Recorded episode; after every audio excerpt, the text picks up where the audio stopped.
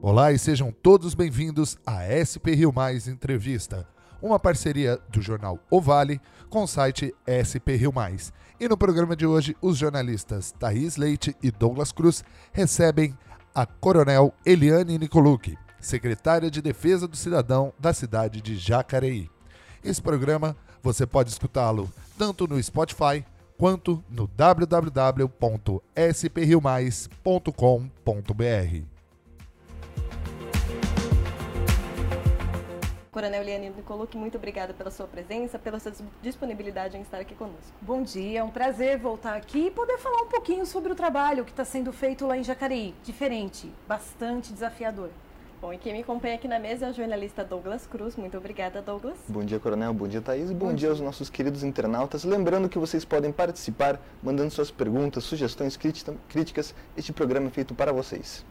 Bom, para a gente dar início à nossa sequência de perguntas, Coronel, a senhora entrou na secretaria nesse ano. Da última vez que a senhora esteve aqui conosco, contou que ainda estava tomando conhecimento né, da situação da secretaria, de como se encontrava. E a gente gostaria de saber agora quais que foram os desafios que a senhora teve pela frente. Bom, eu cheguei no finalzinho de maio, já assinando praticamente já no comecinho de junho a ordem de serviço para colocar o COI né, em implantação. Então, assim, creio que os grandes desafios são as cinco áreas que a gente acaba atendendo. Tem a Guarda Civil, lá de Jacareí, que o ano que vem completa 60 anos de existência. A segunda guarda mais antiga do estado de São Paulo. 280 homens e mulheres que trabalham de uma forma incrível. Eles me surpreendem todos os dias pela, pelo carinho, pela garra, pela determinação, pela força de vontade de procurar atender bem o cidadão. Né? Tem feito um trabalho extraordinário e recentemente nós inauguramos uma modalidade diferente, mais próxima do cidadão, é, mais interativa, principalmente agora nesse momento de final de ano, área comercial, que é a modalidade de patrulhamento com bike. Então, nós temos lá é, cinco guardas, foram seis bicicletas doadas né, é, pela associação comercial e eles têm atuado nessa área comercial com muito sucesso. Tem sido muita gente querendo tirar foto com eles, inclusive, né? Bem interessante. É bom essa aproximação, porque a população confia e traz informações. E essas informações, elas acabam subsidiando um trabalho ainda melhor. Então, acaba ajudando. Então, aguarda. Aí tem a Defesa Civil, que com essas chuvas tem trabalhado muito. E é uma equipe, assim, muito aguerrida, uma equipe muito preparada, pessoas antigas até, que conhecem bastante a cidade e que, quando saem essas chuvas, agora, principalmente período de verão, é, estão a campo, estão à disposição da população e fazendo parte de uma grande rede aí que compõe com todas as secretarias. Depois a gente tem o PROCON, PROCON me surpreende. Eles têm, em média, 2.200 atendimentos média mês é muita coisa. Então, é assim, qual é o atendimento do PROCON? Orientar o cidadão na questão dos seus direitos de consumidor, né? Então, fazer a mediação entre a empresa que foi denunciada e a própria munícipe que se sente prejudicado. E é um volume alto e com grande sucesso. Então, me admira muito o trabalho. Depois, a gente tem a fiscalização de posturas, que é um grupo também que trabalha muito. É, o ano passado chegou a ter 2.800 demandas, assim, que são complexas, porque Sim. envolve muitas vezes é, uma denúncia, ela vira muitas vezes quatro idas, quatro fiscalizações, porque primeiro orienta, depois notifica, depois autua, e eles persistem até que o problema seja resolvido, né? E eles trabalham de forma muito integrada com a Guarda Civil, há exata, exatos três meses, eles já realizaram mais de 300 operações, é, eu chamo de chamar Operação Integrada, Força Tarefa Integrada, é, Guarda Civil, Polícia Militar e Fiscalização de Posturas, no sentido de prevenção e enfrentamento àqueles fluxos, aqueles é, barulhos, aqueles locais que às vezes reúnem muita Sim. gente, perturba milhares de pessoas, e esse tipo de problema em Jacareí diminuiu. Então a gente tem menos eh, reclamações, menos incidências por conta de um trabalho preventivo, deles se colocarem preventivamente, fazer orientação e trabalhar dessa forma. E agora o COI, né, que de 72 quilômetros de fibra ótica já foram implantados praticamente 50 e a previsão de inaugurar é até final de fevereiro. Então é um trabalho muito intenso, tem uma grande equipe trabalhando para isso. Bom, e entre as metas listadas pela senhora estava investimento em medidas que integrem outros órgãos e foi criado em decreto o Gabinete de Gestão Integrada Municipal em julho. Quantos encontros o GIM já teve e qual mudança ele protagonizou ou pretende protagonizar na frente de Jacareí? Bom, o primeiro encontro foi final de novembro, é, é, foi reunindo todas as secretarias que ela tem interface com a segurança pública, mais as forças policiais, Polícia Civil, Militar, Técnico-Científica Federal, Rodoviária Federal, é, Fundação Cultural, né, Fundação Prolar, todos que de alguma forma se envolvem nas questões de segurança pública. E a ideia é, primeiro, nessa primeira reunião, foi mapear quais são os principais problemas que cada órgão enxerga. Então, um brainstorming para entender quais os principais problemas que afetam a cidade, na visão de cada um desses órgãos, para que a gente evolua para a elaboração conjunta de um plano municipal de segurança. Então, essa primeira reunião em novembro, agora mês de dezembro é um mês complicado, né? Período de recesso, a gente deve retomar agora dia 22 de janeiro a segunda reunião, exatamente já com a discussão do Plano Municipal de Segurança. Ele foi criado em julho, né? Por que a senhora acredita que demorou um pouquinho para ter essa primeira reunião? É, é, foi, foi publicado no final de julho, isso. isso. Aí a primeira reunião em novembro, para a gente preparar a pauta, deixar tudo em ordem, identificar quais são realmente as secretarias e instituições que fazem parte. Então, tudo isso isso ele envolve um planejamento, uma elaboração que precisa ser muito bem feita, para que comece direito. Começando direito, a coisa anda bem. Então, então para 2019, é, 2020, perdão. 22 de janeiro temos uma reunião já, a segunda reunião. 22 do... de janeiro e a meta para 2020 qual é? O plano de segurança plano municipal? Plano municipal de segurança, a gente, mas construído conjuntamente, Perfeito. inclusive com participação do Conseg, participação também das pessoas. Então já para 2020, você pode dar um detalhe já do que pode ser esse plano de segurança? Plano de segurança, ele vai trabalhar áreas de prevenção primária da violência, então tudo aquilo que pode é, ajudar a segurança pública pública é, em ações de prevenção primária, que é o quê? Iluminação pública, projetos sociais, ocupar crianças, adolescentes né, em tempo ocioso, é, cuidado com as escolas, é, melhoria da infraestrutura. Então, a gente procurar mapear onde que os problemas estão e procurar juntos trabalhar no sentido de prevenção. melhorar exatamente essa questão da gestão, na prevenção. E aí tem uma segunda parte que é compartilhamento de bancos de dados, é, é, aproximar mais o trabalho operacional de todas as forças de segurança dentro de objetivos comuns. E o COI vai ser uma ferramenta importantíssima para isso, porque o COI vai pôr todo mundo sentado junto, vai pôr todo mundo na prática, no dia a dia, resolvendo os problemas juntos. E é exatamente sobre o COI que nós íamos perguntar agora, né? Um pouquinho sobre em qual fase se encontra essa implantação. É, ele deve ser instalado até o final de fevereiro, né? Sim, é nossa que... meta. Nossa sim, meta sim. até o final de fevereiro, então ele está na fase de infraestrutura. É, colocação de fibra ótica, instalação de poste, poste de ferro, poste de concreto, é, foi feito todo o remapeamento das colocações dos pontos, porque o planejamento, o projeto, ele foi feito em 2017. E aí o que acontece? De lá para cá, algumas coisas podem ter mudado. Árvores que crescem, construções, né, prédios que são feitos. Então houve toda uma rechecagem dos pontos para que a gente colocasse em locais com as melhores visadas. E qual que é o objetivo? promover um cinturão de segurança de controle de acesso de entrada e saída dos principais pontos da cidade áreas com maior incidência criminal ou potencial criminal e áreas com maior acidente de trânsito, exatamente para prevenir mortes né, no trânsito. Esse é o objetivo. Então você já falou um pouquinho da importância desse cinturão de segurança e quantas câmeras devem ser, qual tecnologia as câmeras do COI devem abranger? Leitura de placas? Sim, leitura de placa. A ideia é também evoluir para leitura de rosto, reconhecimento né? facial. Reconhecimento facial. É, compartilhamento de bancos de dados, inclusive com a Polícia Militar, Copom, né, Infoseg, Infocrim, então ter esse compartilhamento de dados e exatamente essa questão de é, estar as câmeras em locais estrategicamente colocados. Quantas câmeras devem 117. ser? 117. O projeto inicial eram 116, a gente evoluiu dentro desse, desse recolocação 117 câmeras. Perfeito. E a senhora até já falou no, sobre o aniversário da GCM ano que vem, 60 anos de corporação, é uma das mais antigas do Estado. A gente gostaria de saber se há o planejamento de algum reforço, de algum planejamento inovador para celebrar essa data. Bom, a gente está, primeira coisa, já é bom avisar a população, vai sair um concurso em parceria com a Fundação Cultural, um concurso para elaboração do hino da Guarda Civil legal. de Jacareí. E as pessoas, os munícipes vão poder participar, vão poder de repente contribuir para fazer o hino da Guarda Civil Municipal. Depois a gente vai ter uma exposição itinerante de fotos, de é, viaturas, né, que deve fazer parte da comemoração em shoppings, em locais públicos.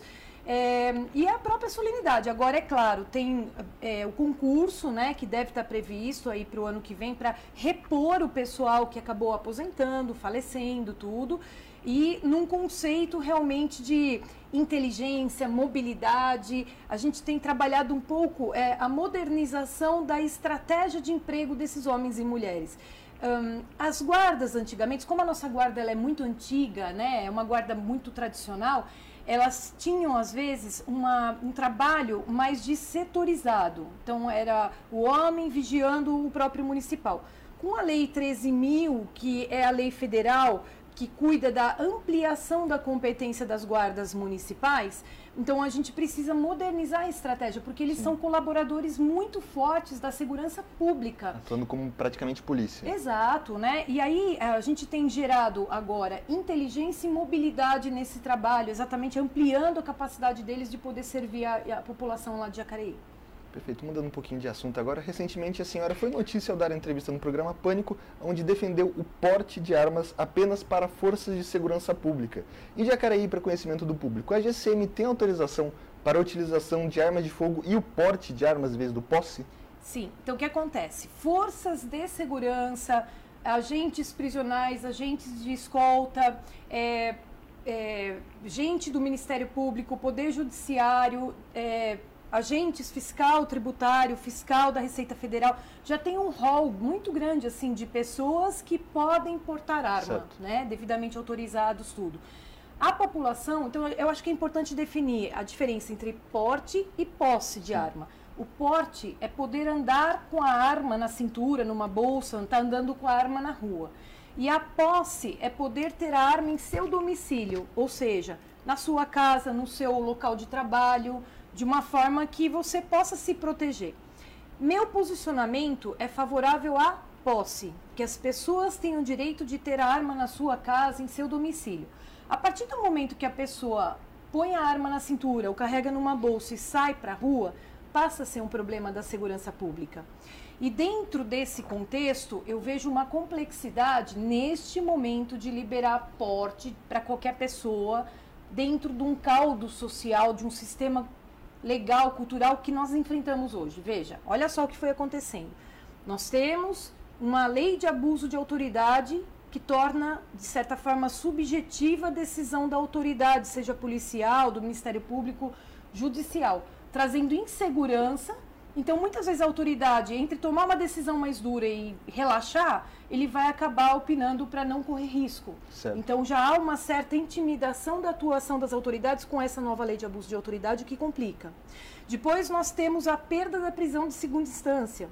Ou seja, pessoa, em Sensação tese, que tem, direito, que tem dinheiro, vai recorrer, recorrer, recorrer, vai recorrer até que a coisa, o crime prescreva, né? E vai acabar não sendo presa, aumentando ainda mais a sensação de impunidade que as pessoas já sentem e que a polícia sente na pele, por quê? É muita reincidência, prende a mesma pessoa mais de 20 vezes. É, o policial que está lá no bairro, ele é cobrado pela população quando um criminoso que atuava, que foi preso, volta a ser solto e volta a atuar. E aí as pessoas falam, por que você não resolve esse problema? Só que a culpa não é do policial. Existe uma lei hoje que fala que ele pode ficar solto, né? Então flexibilizou essa e aumentou a impunidade. E nós temos que lembrar também que é dentro dessa questão da desigualdade social muito alta, da impunidade, nós temos ainda uma questão cultural muito complexa. Hoje, essa cultura nossa latina, sangue quente, né? Mais de 60% das ocorrências de atendimentos da polícia tem caráter de conflitos sociais briga entre vizinhos, briga entre pessoas por conta de não conseguir dormir à noite porque o vizinho mantém o som alto, né? Então, conflitos sociais que viram problemas de polícia. É, a gente vê quantos crimes são cometidos, às vezes, por esse tipo de conflito, né? Sim. Que acaba até redundando no homicídio. Você liberando porte de arma com impunidade, com desigualdade, com caldo social, onde nós temos uma cultura caliente, digamos, a tendência dar muito problema e agravar. Então eu volto a deixar claro, eu defendo muito a pessoa poder ter arma na sua casa, que é um direito de se defender, caso ele tenha algum problema, alguém invada, né, seu domicílio. Agora, ir para a rua, eu acho que nós temos muita lição de casa para fazer antes. Veja, Japão É um país que, em 1658, já fez um primeiro trabalho de recolher armas, na época tal da lei das espadas, né? acabou recolhendo. Depois, em 1950, mais ou menos, fez a primeira lei, vamos dizer assim, de controle de armas. Em 2014, quando eu estava em Honduras, ajudando na implantação da polícia comunitária lá na, na, em Honduras, na capital São Pedro Sula, que na época era a cidade mais violenta do mundo. E lá em Honduras, o porte de arma é liberado indiscriminadamente, o pessoal anda com fuzil, anda com tudo e não resolve nada, né? É, o Japão, naquele mesmo ano, teve seis homicídios. O Japão. Inteiro? Com arma. No ano inteiro, seis homicídios com arma de fogo. Estados Unidos, que tem leis duras, onde a pessoa cumpre a prisão integralmente, se é condenado a 30 anos, vai ficar 30 anos preso, tudo, teve mais de 333 mil homicídios no ano de 2014. Então, assim, a gente tem que ponderar. Tem países, por exemplo, como a Noruega, eles liberam arma. A Dinamarca proíbe. Eles têm indicadores criminais semelhantes, mas a cultura é muito semelhante. O nível de desigualdade é muito pequeno.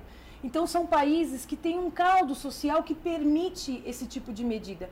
Eu acho que nós temos muito trabalho a fazer, muita lição de casa antes de criar mais problema.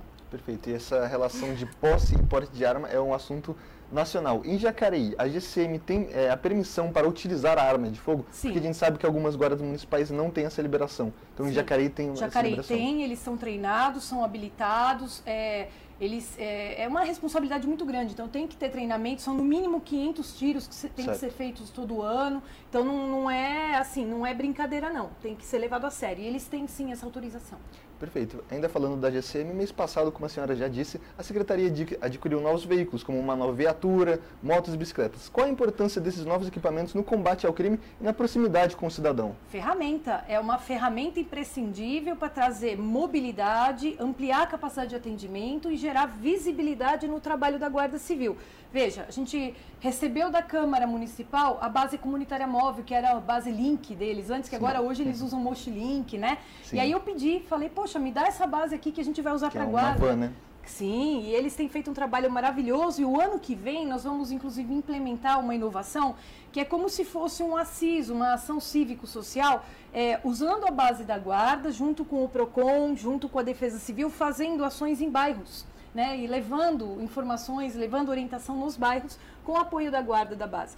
Aí implementação do, do, patrulhamento com bikes, né, com as bicicletas e mais viaturas, na verdade até viaturas locadas também com custo-benefício acaba sendo interessante, né? Para quê? Para gerar maior visibilidade. Então a gente hoje trabalha muito com essa questão da proximidade da visibilidade. Perfeito. E recentemente tivemos em São Paulo uma tragédia na favela de Paraisópolis, onde nove pessoas morreram após uma perseguição policial que acabou dentro de um baile funk. Segundo a prefeitura de Jacareí, a Guarda Civil Municipal realizou em novembro deste ano cerca de 155 vistorias focadas nas ocorrências de perturbação de sossego. Como é o protocolo de ação dos guardas civis municipais lá em Jacareí? Bom, na verdade é um trabalho conjunto. Então certo. a gente, como eu disse, a gente tem feito uma operação que a gente chama Força Tarefa Integrada. Ela começou já em junho, né? A gente começou a trabalhar dessa forma, porque chegava muita reclamação, tanto pelo 153 da Guarda, quanto pela fiscalização de posturas, e a própria Polícia Militar recebe. E aí nós começamos em conjunto a mapear os pontos de maior incidência de reclamação desses tipos certo. de ruídos. E aí juntamos forças, Polícia Militar, Guarda Civil, os agentes de posturas e passamos a atuar, principalmente quinta-noite, sexta-noite, sábado, domingo, que são os dias de maior incidência, né? Nos horários, principalmente à noite, né? Onde as pessoas reclamavam mais. E Infelizmente, tivemos que fechar vários estabelecimentos que estavam irregulares, que causavam ruído, que têm uma licença para uma determinada atividade, acabam desvirtuando essa atividade para outras, né? É, pessoas que causavam ruídos, e aí houve uma série de multas, uma série de é, orientações, e o resultado hoje é que houve realmente uma queda desse tipo de problema. Ele não acaba, a gente tem que estar continuamente atento, porque infelizmente as pessoas elas ainda não entenderam que o direito nosso vai até quando começa o direito do outro, né? A gente tem que conviver de uma forma harmônica. É, até um dado interessante que eu queria comentar. Eu estive em vários países para conhecer polícias, né, de outros países, Rússia, Inglaterra, França. E toda vez que eu pergunto nesses locais para outro colega de outras forças, né, de outros locais do mundo assim, qual é o seu maior problema? Aí eles falam, ah, é o terror. Eles têm muita preocupação com o terrorismo, bomba, né? É, migração, né? Principalmente assim, de pessoas suspeitas de envolvidas em terrorismo e tal. Aí eles perguntam, qual é o seu maior problema? Aí eu falo assim, perturbação de sossego. Aí, o quê? Aí eu tenho que explicar o que, que, é isso, né? Ó, é uma pessoa que faz barulho na alto e acaba perturbando outra e a pessoa chama a polícia. Aí eles, eles ficam espantadíssimos, via de regra, e falam assim, ué, mas no Brasil lá não tem educação? As pessoas não se, não se respeitam? Então, eles não conseguem entender como é que isso chega a virar problema de polícia. O secretário, outra atuação muito importante dentro da sua pasta é a defesa civil. É, agora, com a chegada do verão, será que a senhora pode contar um pouquinho para a gente de como deve ser a operação reforçada desses agentes, como que deve funcionar? Bom, o pessoal tem às vezes uma ideia meio equivocada de que a defesa civil só atua no período de chuva ou da, do fogo e mato, né? Sim. Mas na verdade eles atuam o ano inteiro, tá? Eles têm em média eu estava calculando lá em torno de 300 vistorias média mês, tá? É muita coisa. Que vistorias são essas? Vistorias preventivas. Então é assim, eles já têm as áreas de risco mapeadas, seja de fogo e mato, seja de deslizamento, seja de inundação, e eles pessoalmente fazem um roteiro, um checklist, onde eles estão indo continuamente nesses locais para fazer a avaliação né, de risco, ver se houve alguma alteração de cenário, se precisa ter alguma intervenção né, estrutural, alguma coisa, ou até uma remoção preventiva de pessoas, alguma coisa. Quando chega período de chuvas, aí eles também recebem pedidos de pessoas que sei lá, percebem trinca na casa, alguma coisa, e aí os agentes de defesa civil, junto com um corpo de engenheiros que vem lá do SAI, que vem lá da infraestrutura, geóloga lá da do Secretaria de Meio Ambiente, que colaboram, fazem parte do sistema, fazem essas vistorias, né, e elaboram laudos no sentido do quê? De promover ações. Então, às vezes eles vão avaliar assim, ah, essa trinca não tem risco, mas precisa ser monitorado. Então passa a gerar monitoramento da defesa certo. civil. Ou então, não, isso aqui está grave, interdita e remove as pessoas. E aí entra, às vezes, a Fundação Cultural pagando aluguel social e tudo mais. Né? Então é um trabalho muito complexo, muito intenso e que ocorre o ano inteiro. Tá? Então, certo. isso eu quero deixar claro. É, chega no período de chuvas, eles trabalham, na verdade, muito mais. Dobrado, né? É. Você pode citar algumas, algumas áreas de risco aí, de, especificamente ah, normalmente, assim, falando assim de forma geral, beira de rio, né? E nós temos lá em Jacareí muitos rios, né? Rio Paraíba, Sim. vários córregos, é uma Sim. área bastante é, privilegiada na questão hidrográfica, graças a Deus, porque diz que no futuro vai faltar água, né? E graças a Deus lá a gente não tem, tem excesso até. É, então, áreas é, que margeiam rios ou próximas de rios, né? Áreas de encostas, né? Que também, é, e principalmente áreas onde tem construção em encostas, elas são, em tese, áreas de risco que precisam ser continuamente monitoradas. Veja, quando tem chuva muito intensa, como nós tivemos semana passada, Sim. né? É, em uma hora, duas horas, nós tivemos quase que a chuva do mês todo, né? Sim, em poucas horas, forte. concentrada, inclusive. É claro que vai dar problema de alagamento e inundação. O sistema de drenagem às vezes não comporta. E a gente tem que lembrar que a nossa região tem cidades antigas, né? Que foram crescendo. Jacareí hoje com 230 mil habitantes, né? Então cresceu muito de, de uma década para cá. E aí vai havendo uma impermeabilização da cidade. E essa ocupação e impermeabilização potencializa a questão da drenagem, da, do acúmulo de água em locais onde a, o solo absorvia antes, né? Então gera, claro, uma situação de maior desafio, que às vezes precisa ser sanado com obras. O prefeito Isaías, ele recentemente investiu muito na questão de piscinões. E alguns piscinões lá que ele já fez já trouxeram resultados muito positivos. Então, bairros que antes inundavam, até o ano passado inundavam, este ano nós não tivemos problema em razão do piscinão. Tá certo, secretária, a gente está chegando aqui ao final da nossa entrevista, mas antes eu tenho aqui algumas outras perguntinhas. Primeiro, eu gostaria de saber qual é a meta pessoal que a senhora tem para concluir dentro da secretaria antes de deixá-la. E outra é que nós sabemos que é, a senhora não deve ficar na secretaria até o final de 2020, pois já anunciou ter uma campanha ao Passo de São José pela frente. E aí eu gostaria de saber, atualmente a senhora integra um governo tucano, no próximo ano deve concorrer com um. De que forma que a senhora avalia esse quadro político e quais suas expectativas para o próximo ano? Bom, primeiro eu sempre, sempre trabalhei muito muito com legado, né? É, eu concluí uma carreira de 30 anos na Polícia Militar. Sou da primeira turma de mulheres que ingressou na, na, Academia do Barro Branco, uma academia tradicional na época, com mais de 150 anos de existência. 800 cadetes, entramos em 15 mulheres e assim, eu confesso que não foi fácil, foi uma coisa desafiadora e ao longo da carreira é, a gente tem sempre que conquistar e a mulher, ela às vezes por cobrança dela própria, né, a gente acaba querendo fazer muito mais para provar que a gente é igual. Então eu sempre me cobrei muito, sempre me impus muitos desafios e assim nunca corri realmente de desafios. Eu sempre gostei muito de enfrentar as coisas, de resolver problemas. Isso é uma característica minha há muito tempo. É, quando eu aceitei contribuir com o Jacareí, eu vim realmente de corpo e alma. Eu vim para me doar, vim para somar, vim para ajudar a cidade, porque Jacareí é uma cidade estratégica para o Vale. É, é engraçado, na área de segurança pública, quando o Jacareí vai bem, o restante do vale vai bem. É um termômetro. Então, assim, a gente sabe que quando a cidade lá está indo bem economicamente, principalmente na área da segurança pública e tudo, eh, o termômetro do vale, os indicadores do vale também melhoram. Então, eu vim disposta realmente a colaborar, valorizar os colaboradores nossos, os nossos servidores, ajudar a dar uma implementada aí na questão de gestão, é, trabalhar com metas, indicadores é, e dar uma inovada, trazer um pouco da, da nossa experiência, emprestar e colaborar. Com relação a novos desafios, é, como eu disse, eu gosto. Eu acho que é importante a gente estar tá sempre se desafiando e se colocar à disposição para servir. É, eu moro aqui em São José dos Campos há muito tempo. É, a minha família toda está aqui. É, mãe, é, filhas, cunhado, irmãs, né? Estão todos aqui. E assim, eu vislumbro hoje um bom governo, né, um governo que tem feito um bom trabalho. A gente vê a cidade com incontestáveis bons indicadores, né? Mas é claro que a gente sabe que sempre é possível agregar valor, de, sempre é possível colaborar. E eu quero entrar realmente para colaborar com a minha cidade. Essa é a minha meta pessoal, novos desafios. Tem alguma data limite para a senhora? Não, eu vou ficar até onde me for permitido. Perfeito.